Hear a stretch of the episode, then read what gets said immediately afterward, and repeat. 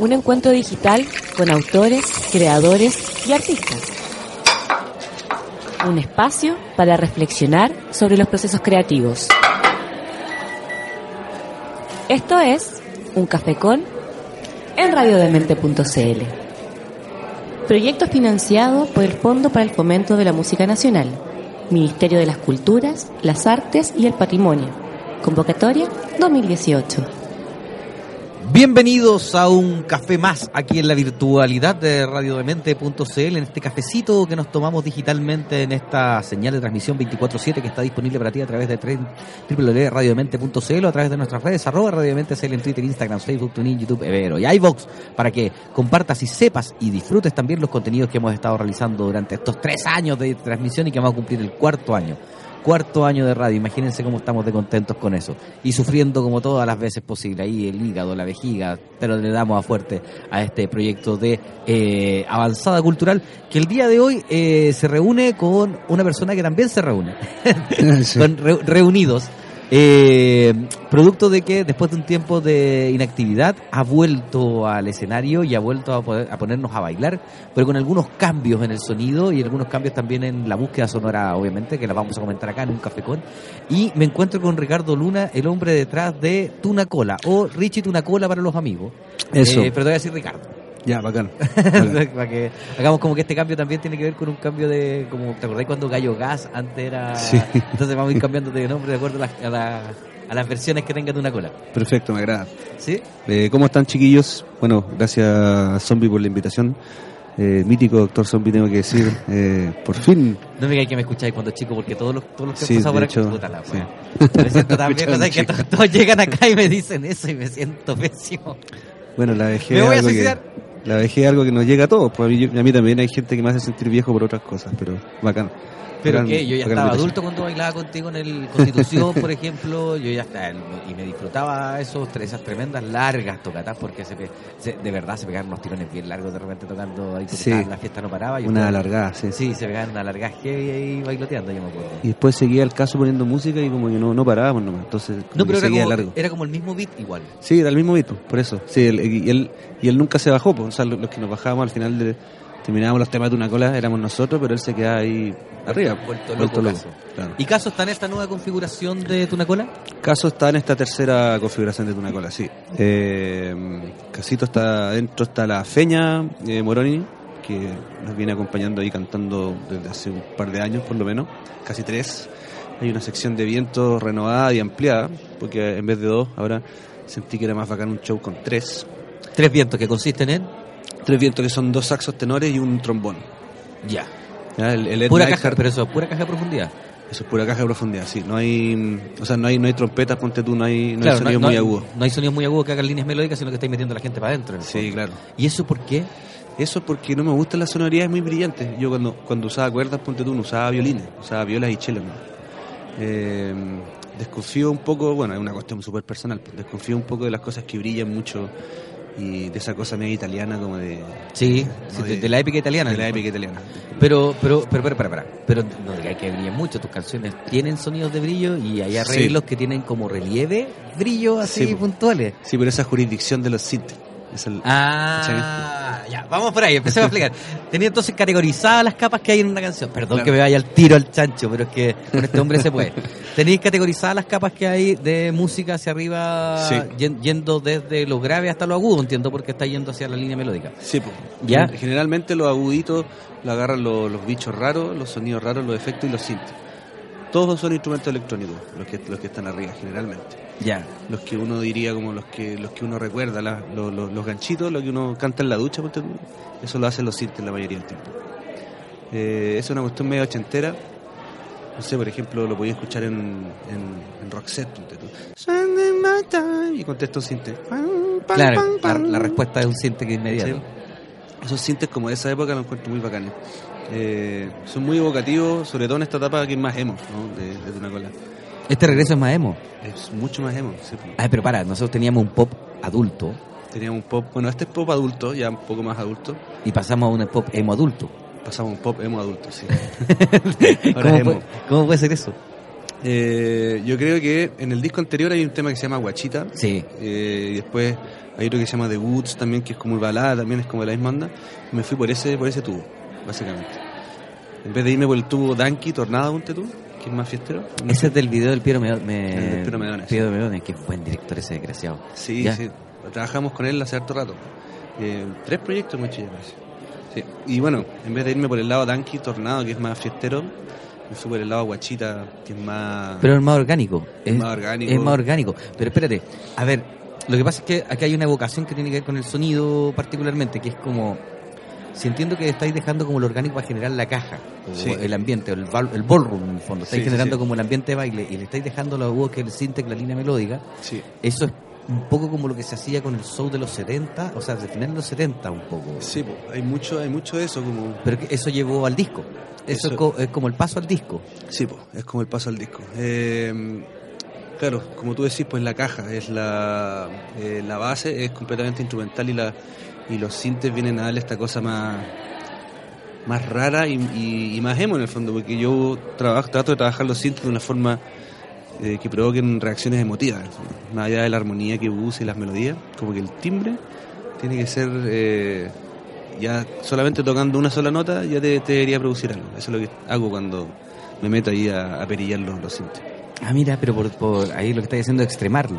Claro, fondo. extremarlo. O sea, bueno, en realidad, Tunacola yo, se po- yo podría decir que es como un, ejer- un ejercicio de exageración en todo sentido. ¿cachai? Agarro algo, eh, si algo va a ser etéreo, es como ah, súper, súper etéreo, lleno de capas, ¿cachai? Si algo va a ser como de baile y el hueso, es súper de baile y el hueso. Y las emociones, las letras también están exageradas, ¿cachai? ¿Podemos decir entonces que Tunacola es un pop barroco? Es un pop barroco, exagerado, sí, de todas maneras. Ah, mira, qué bonito es verlo desde esa manera. Sí. Porque le da concepciones de una cultura clásica a algo que la gente piensa que no piensa que tiene. Claro, o Que sea, claro, si, si lo veis superficialmente, seguramente vaya. Bueno, se puede entender como un pop así, eh, pop pegajoso.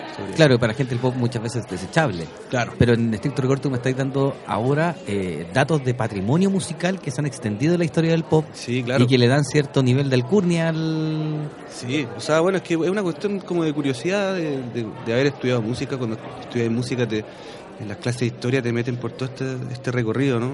Donde agarráis ciertas cosas y otras no las soltáis. pues. Entonces, no sé, por los, los, los motetes de.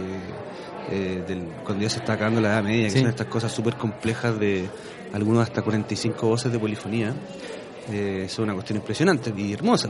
Entonces, eh, si pero, puedo- pero es confusa, no toda la gente la puede escuchar, No, hay no gente que se gente- estresa, ¿cachai? hay gente que se estresa, claro.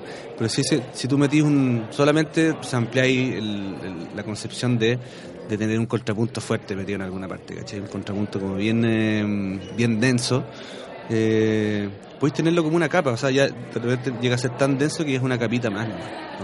¿no? Le estáis pidiendo a la gente que reconozca cada una de las líneas melódicas, sino que es una textura, ¿cachai? Entonces, en ese sentido, el pop es bacán porque el pop es un patchwork eh, súper desenfadado de cualquier cosa. Yo puedo decir, ya, pues voy a meter hip hop y voy a meter motetes de fines de, fines de la media, eh, como quien dice cualquier cosa, un collage, ¿no? Entonces, en ese sentido... Yo, perdona que cuando me decís lo de los motetes, yo no me puedo dejar de pensar un poco. Claro, eh, lo hicieron con el gregoriano, pero pienso en Enigma, por ejemplo. Ah, que claro. agarró el house, de, el Euro House, y lo, met- lo metió con lo metió con esto otro y, y sacó ese pop medio Sí, medio pues. religioso. Sí. Claro, ahí es como, cómo me dais la cuestión. po. Porque es in- interesante también acerca de los sonidos que estamos hablando, esto de, de los sintes. Hay mucho sampling, ¿no? Mucho sampleo. Pero en este disco como que eh, usé también, usé el sampleo de sacar eh, trozos de un disco y meterlo, ponte tú, eso obviamente lo usé, sobre todo YouTube. Eh, pero también eh, sampleé melodías de, otras cosas. Hay, hay, melodías de mis compositores favoritos, ponte tú, que son los franceses, los Ravel y Debussy sobre todo. Ahí sampleé, decía como que tengo que homenajear a estos lugares de alguna forma, lo que no sean los créditos. Entonces ahí agarré una, una melodía de una pieza de piano de Debussy, y ahí está el último tema colado, y lo, pero lo están tocando los, los vientos. Ya, para, tengo que quedarme ahí, voy a quedar aquí. Programemos música y después nos vamos porque si no va a sonar la alarma de Panchito Ugarte que está en los Ya. controles y va a gritar como No, sí, animal. yo, también, yo también me podría No, pero continuemos, continuemos, continuemos. Que te- tengo tres, cuatro preguntas hechas de inmediato con lo que, todo lo que estás diciendo. Vamos. Ya, eh, ¿Con vamos- qué partimos? Partimos con Tunacola. Escuchemos Tunacola, el actual, ¿te parece para que la gente se meta en el rollo del que estamos hablando? Ya, pues vamos a escuchar un tema que se llama La ausencia de Tunacola. Es una colaboración con Paz Kurt, curiosamente una colaboración con alguien que ya estuvo en el proyecto. Pero es para que nos hagamos una idea de en qué territorio nos estamos metiendo con este disco nuevo, con el tercero. Y después me gustaría programar eh, una influencia directa de ese tema en particular, para que de repente... Pero, ¿lo hacemos juntos? ¿Hacemos un programa doble partida? Eh, Ya, ya, ya, ya. hagamos el programa juntos. Programa entonces de la referencia y programa del, de Tunacola. Va, entonces, la referencia sería uno de LSD Sound System, también del Ah, último disco. Eh, y la canción se llama American Dream, igual que el disco.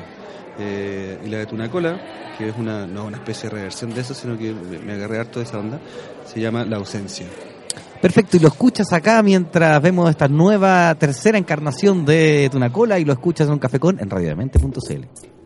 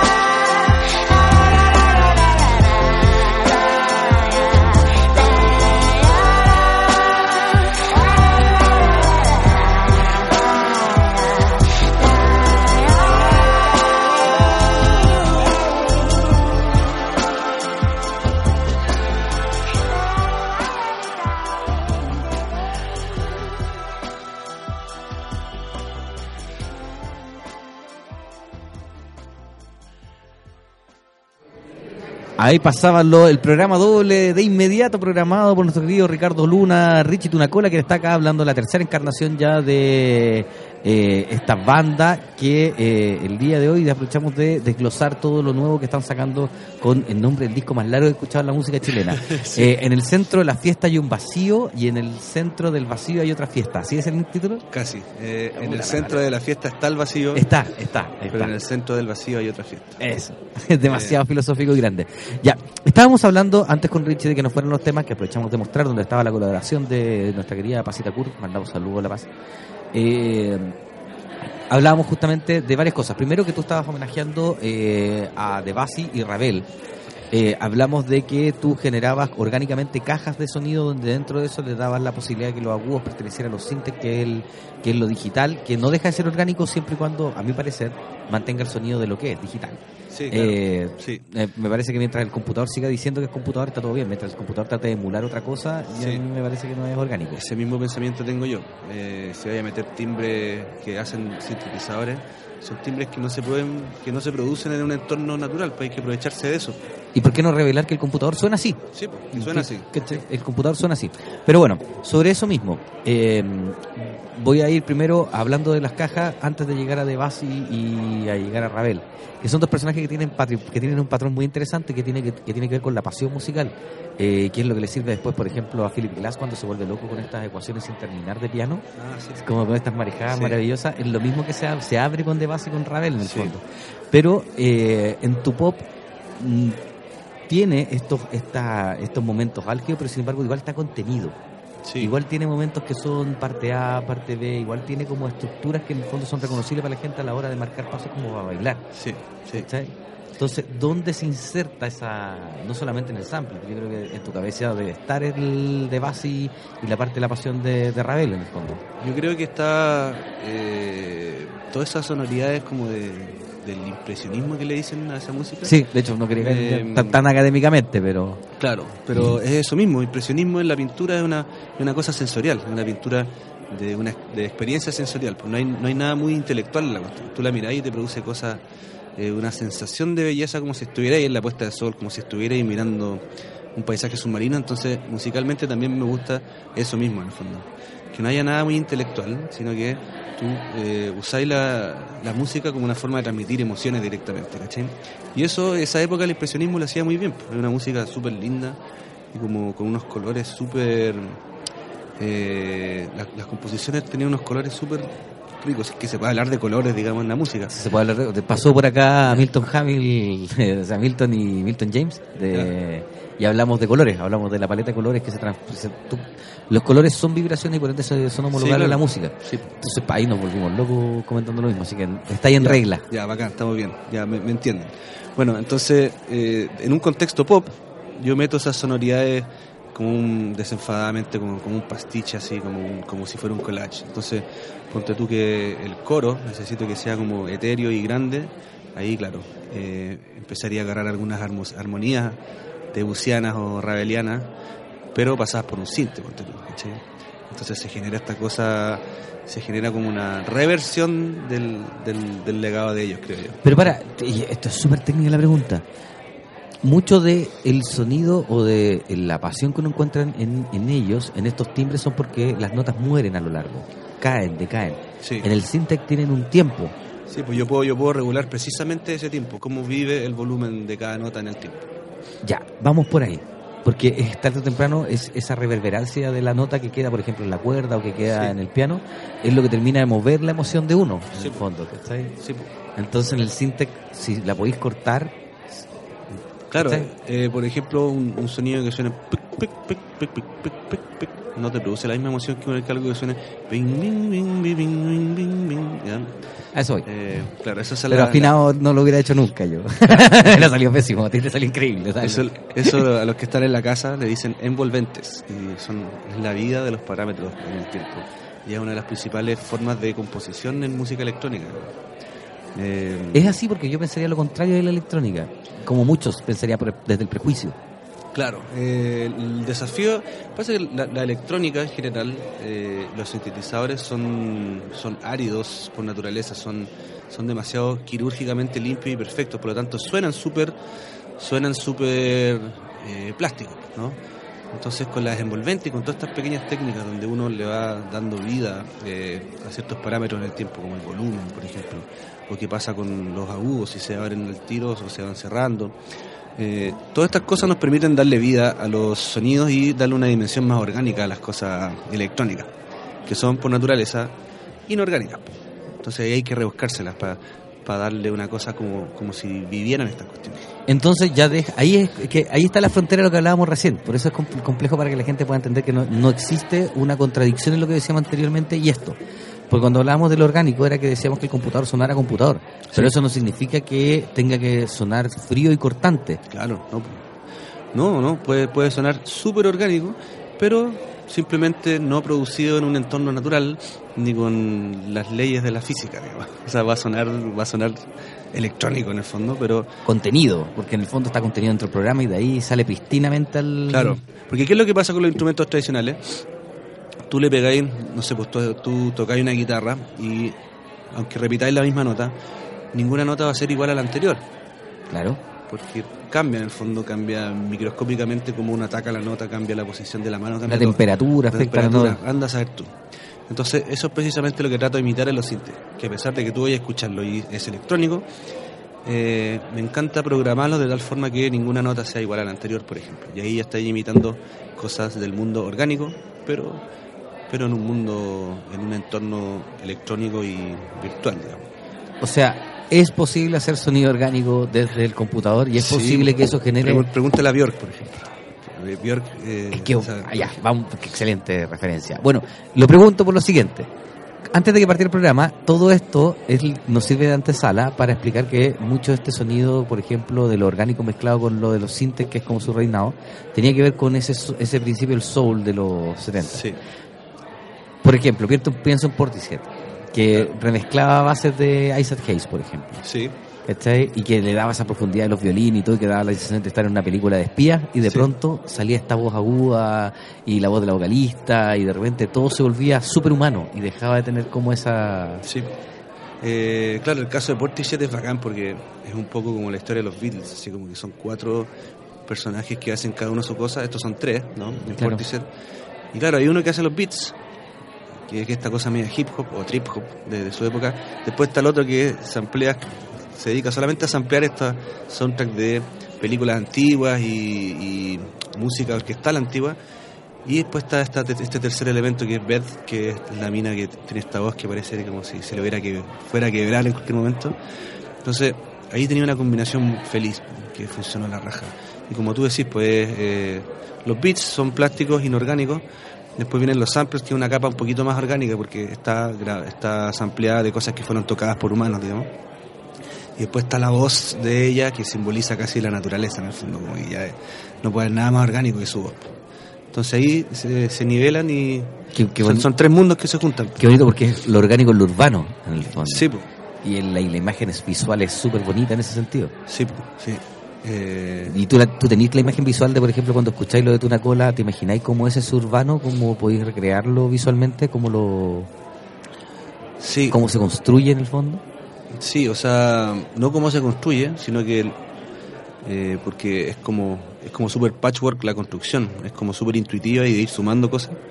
Eh, no hay un fin calculado ahí. Yo no, no, no sé qué no sé qué pintura estoy pero, pintando. pero para algún lugar queréis llegar, ¿o pero no? algún lugar quiero llegar, claro. Pero como, como te digo, es- eso es emocional. po. Por ejemplo, eh, cuando hago un cinte, no sé, pues me- me- una, una, una referencia visual podría ser eh, un cielo rojo de, de atardecer, ¿no? Como cuando pareciera que se está quemando el cielo.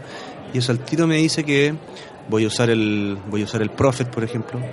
Voy a usar el Prophet con el Overheim y, la batería va a ser eh, con una con cosas mucho más suavecitas, como bombos súper redondos, como 808, cosas así. Eh, la, la visión que tengo en la cabeza me va a decir al tiro qué timbres tengo que usar.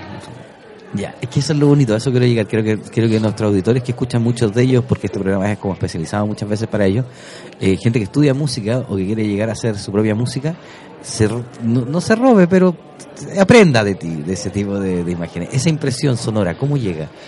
O para, lleguemos a la música, vamos a la música porque si no me arrastra Panchito y volvemos Ya. con la impresión sonora. Perfecto, déjame, déjame ver aquí lo que tengo. Bueno, acá hay otra, otra gran referencia, yo creo, eh, de Tunacola en general.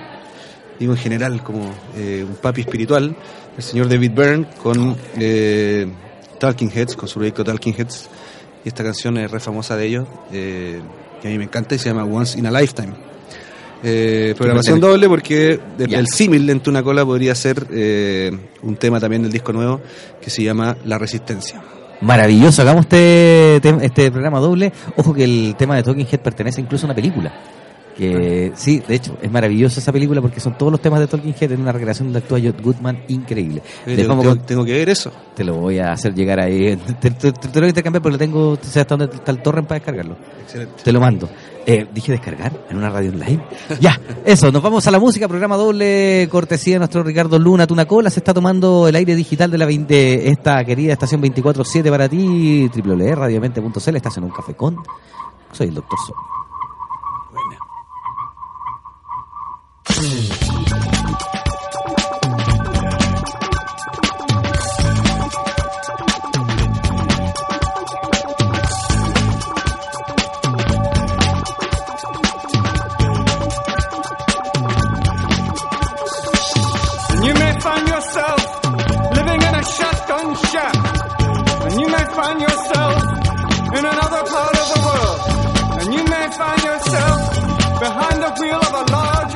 And you may find yourself in a beautiful house with a beautiful wife. And you may ask yourself,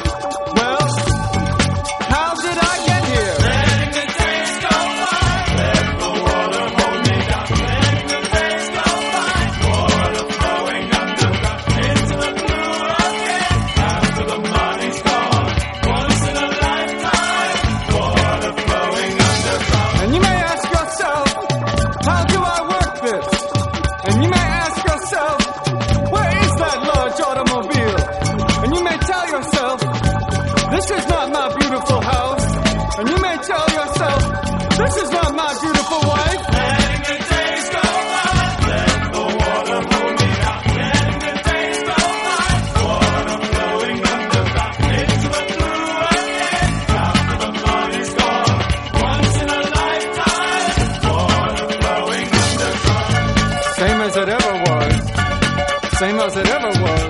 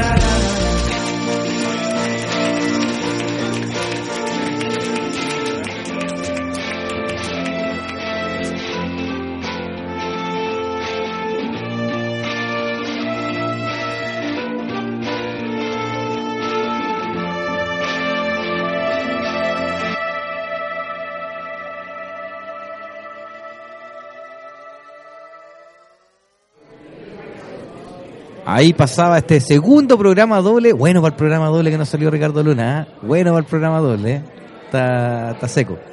Eh, y tenemos una alta conversación sobre música a través de la tercera reencarnación o encarnación de eh, Tunacola, que está de regreso. Estamos aprovechando de mostrar su música y conversando con Ricardo sobre las variaciones del sonido y el proceso creativo detrás de esta música que la puede obviamente compartir después porque arroba radiomente se lee Twitter, Instagram, Facebook, TuneIn, YouTube, Evero. Está disponible para que usted pueda viralizar este podcast maravilloso. Ricardo, volvamos al tema antes que tuviéramos que explicar justamente eh, estábamos hablando de los colores, estábamos hablando de temperatura, de componer y justo cuando nos fuimos a la tanda aprovechamos de hablar de que para ti es más fácil tratar de expresar esto porque eres productor musical en el fondo. Sí, sí. Eh, entonces cuando, cuando uno es productor, o sea, vaya a agarrar eh, gente que vaya a estar produciendo, que no necesariamente te va a decir, mira, colócate este acorde de do menor con el filtro en 200 Hz y. No, a haber, no va a haber ningún tecnicismo de ese tipo, sino que el tipo te va a decir, puta, quiero que esta parte sea más eh, como azulita, ¿cachai? Como, como me dijo alguna vez un, un, un chiquillo al que estaba produciendo, me dijo, ¿te acordáis de los monos de la Warner Brothers al tiro? Eh, desde los antiguos. Yo le dije, sí. ¿Te acordáis de ese marcianito que tenía un gorro Melvin. como Melvin, que tenía un gorro de marciano, ¿cierto? Que tenía una pistola gigante. Sí, me acuerdo. Ya. Quiero que ese cinte suene como él. Entonces yo ¿Y decía, cómo llegáis a eso? ¿Cómo llegáis a eso? Claro, después entendí que era un, que era un, un sonido chiquitito, el marciano es chiquitito pero súper poderoso. ¿No? Entonces, Claro, ya, ahí está la. Claro. Pero entonces, como te- aparte de hablar de los, con los músicos, te ponía a leer el tarot con ellos, te como tratar de figurarte un poco lo que están diciendo. Sí, bueno, lo- los productores que me estén escuchando, yo creo que van a coincidir conmigo en que la mayor virtud de un productor es la paciencia. O sea, hay que tener mucha paciencia, porque, claro, eh, es música, ¿no? Entonces, si llega alguien que quiere algo, no te lo va a explicar de forma técnica, sino que te va a decir metáforas. Entonces, uno tiene que agarrar este lenguaje metafórico del que te, te está pidiendo algo y bajarlo a un plano técnico. ¿no? Si te dice, quiero que sea como con fuegos artificiales, ¿cachai? Pero fuegos artificiales bajo el agua. Chucha, ya. Es como un sonido ahogado. Es como- sonido, claro, delay, usaría un montón de delays, pero, pero filtrado de tal forma que parezca submarino, no sé, con alguna desafinación por ahí, etcétera, ¿no?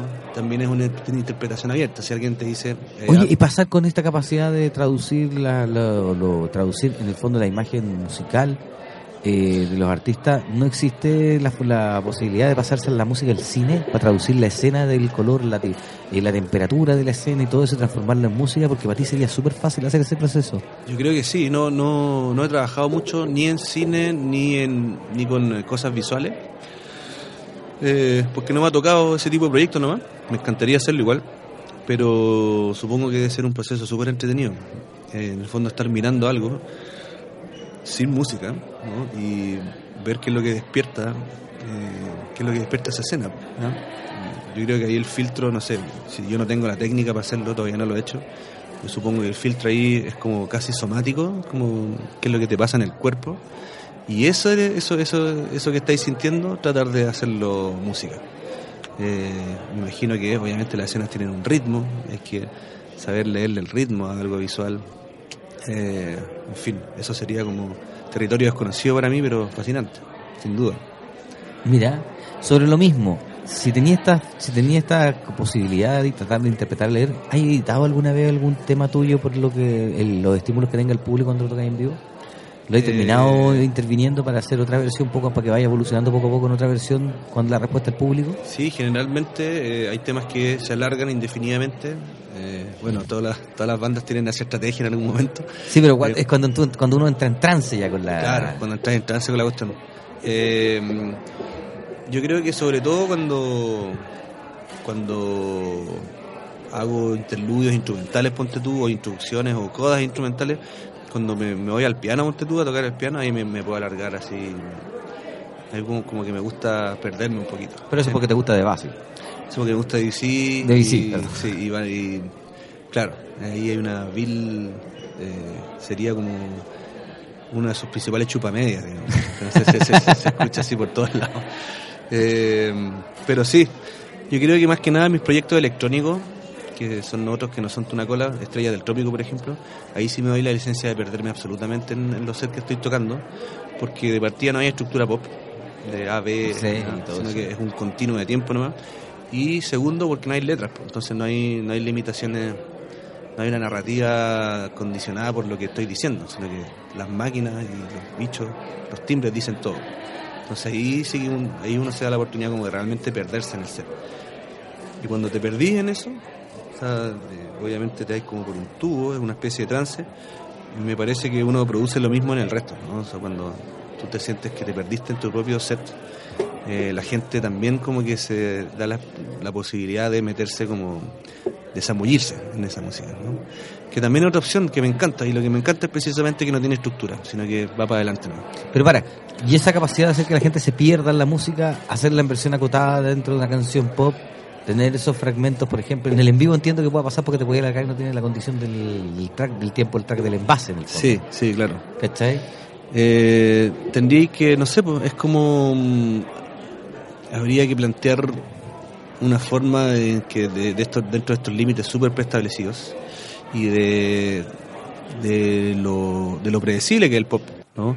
Porque tú sabés que después de A, B, A, B, no va a haber una B de nuevo, o sea, después de una estrofa, un coro, estrofa, un coro, no sé, no vaya a ir a la estrofa, todo el mundo sabe que te vaya a ir un interludio, Sí. alguna otra cosa, esas cosas como que se repiten siempre, entonces perderse en un tema pop sería romper esa estructura de, de plano, ¿no? O, o lo que hace, no sé, Sofjan Stevens, por ejemplo, Qué bueno que en algunos de sus temas que eh, la estructura pop la disuelve, en el fondo, sigue siendo pop y se mete en estos, en estos, en estos caminos así que pueden durar 15, 18 minutos. Yo creo que tiene que ver también con un asunto de extensión. Es difícil perderte con un interludio de un minuto. Como que Claro. necesitas una extensión mayor. ¿sí? Lo, Eh, lo digo porque hoy por hoy, como no están las las radios, no es el, el principal, eh, eh, sitos- eh, como, ¿cómo decirlo?, posicionador de temas musicales, sino que ahora son la internet. No tenía el problema de componer un Sí, tema que esté diseñado como para la estructura del single pop ABC de tiempo de tres minutos y tanto. Sí. Podía hacer un pop de cinco o Sí, seis minutos. No, de Eh, hecho lo, lo, lo he hecho, lo he hecho antes. Hay un tema que quedó fuera, eh, que precisamente era el que tenía esa ambición. Eh, no alcancé a terminarlo en realidad, de- dentro del deadline. Eh, y, y, eh, eh, ahí te tengo- le tengo y que ese, ese era el tema de 12 minutos, ¿cachai? Ya, pero claro, aquí te tengo que preguntar. ¿Qué? Ah, Claro, yo pienso en la estructura pop y puedo pensar, por ejemplo, en New Order y puedo pensar en. ¿Cómo se llama esto? En el single más, más importante de New Order, que es. Hoy se me fue. Eh, tin, tin, tin, tin, tin, tin, que tenía versiones hasta. sí, las versiones de 12 pulgadas. Que son de, claro, que son, la versión original son 6 minutos y la versión de 12 pulgadas son 15, ¿cachai? Sí, pues, sí.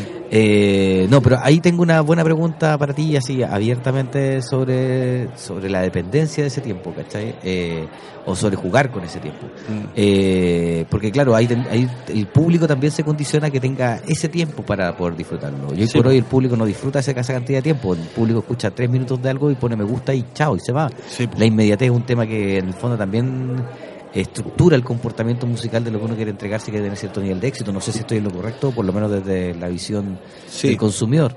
Yo creo que la visión pop te va, a ir, te va a ir mejor en términos de cifra. Seguramente si así es una perfecta gema pop en tres minutos. Eh, más allá de ser un Rapsodia Bohemia o, o, o más, más allá de eso, ¿no? O más largo todavía. Un Sofjan Stevens. Eh, pero yo creo que depende del artista eh, ver si, eh, si esa especie de presión por hacer estas cosas acotadas y pop la va a tomar o no. En, mi caso, el disco completo fue hecho como en absoluta libertad de jamás pensar en llegar a una radio, por ejemplo. O sea, ninguna canción del disco, a pesar de que hay unas que sí pueden ser radiales, ninguna fue hecha con, esa ambición y fue todo hecho en completa libertad y pensando en que esto va a ser en plataforma y pensando que va a ser que no, una colección de singles, sino que es parte de un disco. Y el disco eh, tiene una narrativa propia, es como una gran película y lo ideal es disfrutarlo de principio a fin nomás. Entonces yo pensé en eso, en esa experiencia, de principio a fin. Eh, si hay un capítulo de esa película que, que dure ocho minutos, tendrá que durar ocho minutos. Hay unos capítulos que duran dos minutos, por ejemplo. Pero sí concuerdo en que si vaya a eh, poner en los hombros del oyente la responsabilidad de escuchar 12 minutos, da más vale que sean súper buenos 12 minutos, ¿cachai? O sea, de hacerlo eh, con respeto también, pues, ¿cachai? Eh, idealmente, un, no sé, pues, no, no con un solo de teclado de 8 minutos entre medio o... o- No estáis para fugas el No, no, no, no. Que sea algo que sea algo que se sostenga 12 minutos, ¿no? que, que- música y después nos vamos despidiendo ya. Bueno, eh, Programa doble, no, Mate, Sí, no. vamos a programar doblemente. Esto es un símil que los mismos, la misma gente que, que me escucha eh, se ha dado cuenta. Y bueno, ¿cómo no tener la influencia de, de Jorge González cuando uno hace música? Entonces, vamos a ir con este tema de los prisioneros, eh, amiga mía. Eh, y yo diría que el, el tema de Tunacola que condicionó, también este va a ser bastante más obvio, un tema que se llama De Lejos, que es el segundo single que sacamos de, de esta última producción. Ya. Eh, y ahí van a encontrar seguramente un parecido entre los dos temas.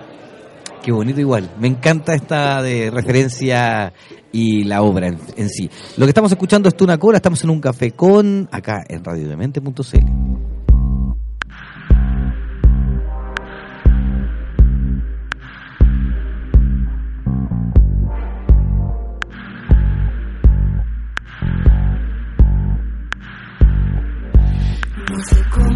pretendo ser clara.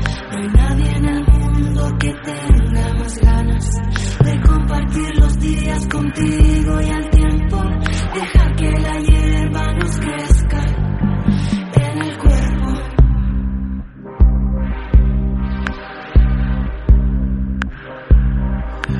Te conozco de siempre, ese instante fue siempre el segundo que armamos un mundo sin gente la realidad que separa nuestros caminos, que van olvidando y se alejan del sur.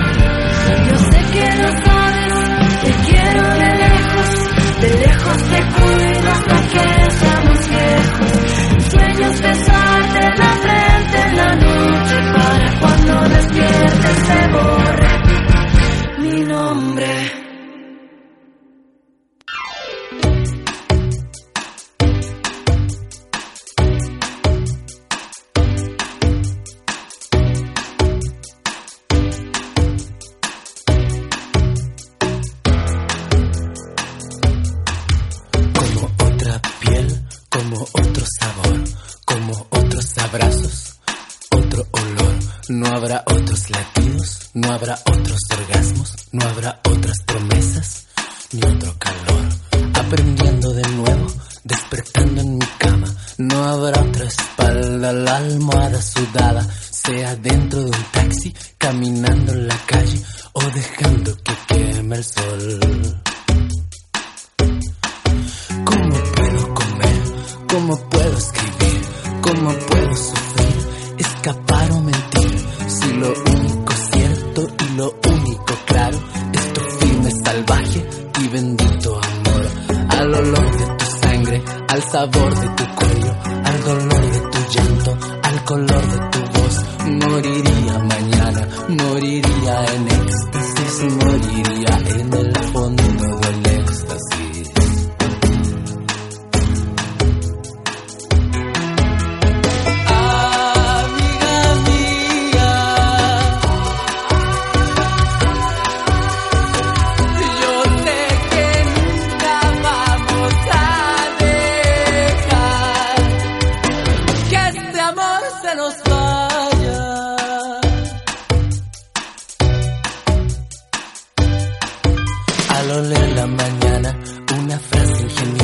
los minutos son oro como arena en la sábana y tomar esa casa y comer en la cama un café con helado que mojado en tu espalda. Yo me pongo contento, ya no nos levantamos y te aprieto en mi pecho con toda mi alma. Moriría mañana, moriría pegado, completamente drogado.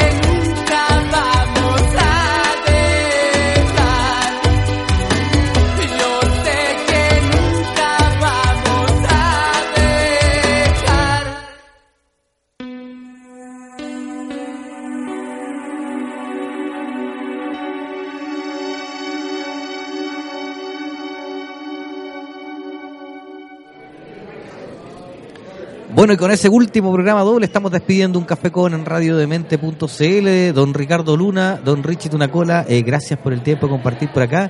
Ha sido un agrado tener una conversación que para la gente que piensa que el pop es insulso o de pura superficie, eh, tener una conversación donde la gente pueda entender que hay mucho más que esto y me encanta como la, de la raya para la suma, es que eh, hay una tradición clásica que se puede rescatar y que se puede mezclar dentro del instrumento y que eso la gente no, no, no, no necesariamente lo tiene que entender a Sí. primera instancia.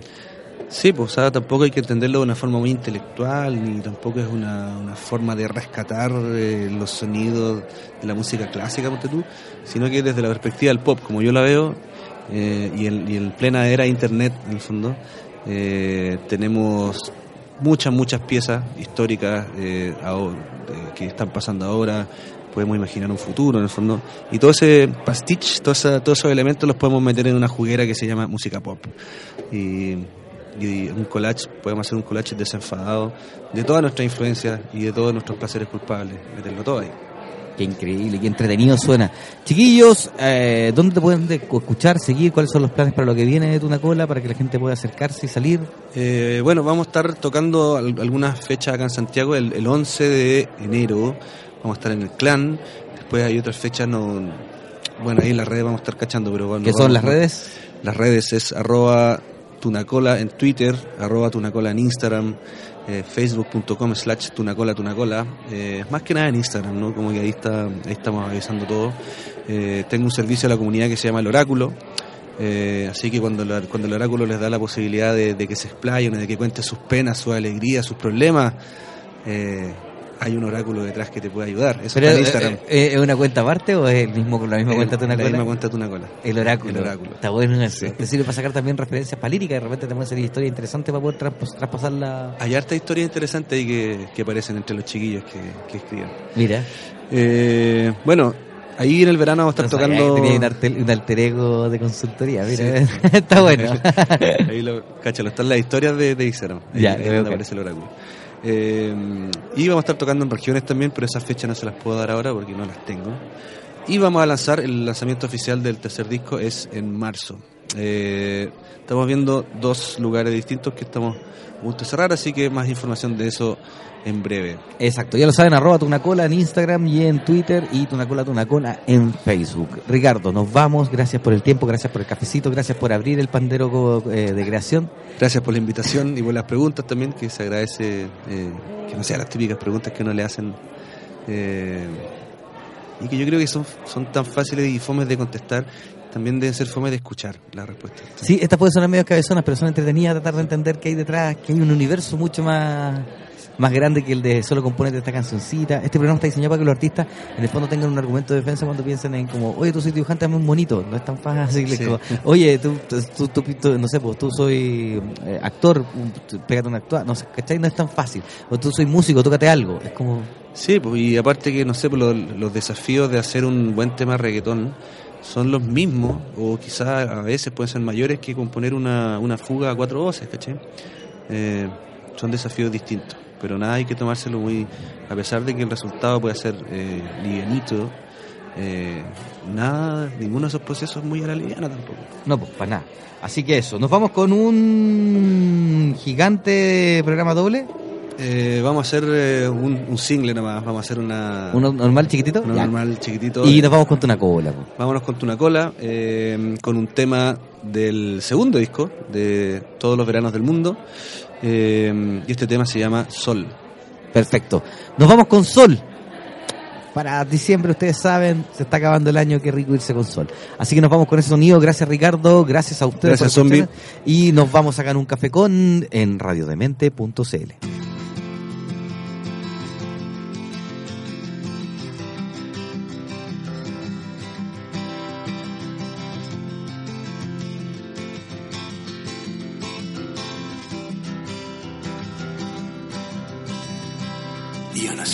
y nací para darte una cama en las nubes que tienes delante. Nací para darme una vuelta en el aire y caer en la tierra pisada por nadie. Porque si no hay piquera no existe el verano ni el viento en la cara ni andar de la mano.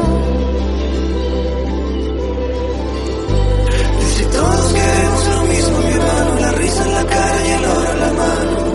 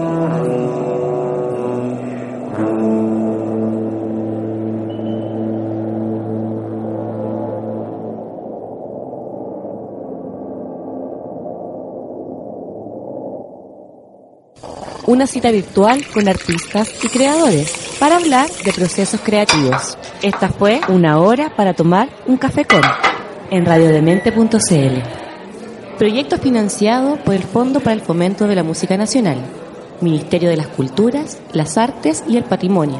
Convocatoria 2018.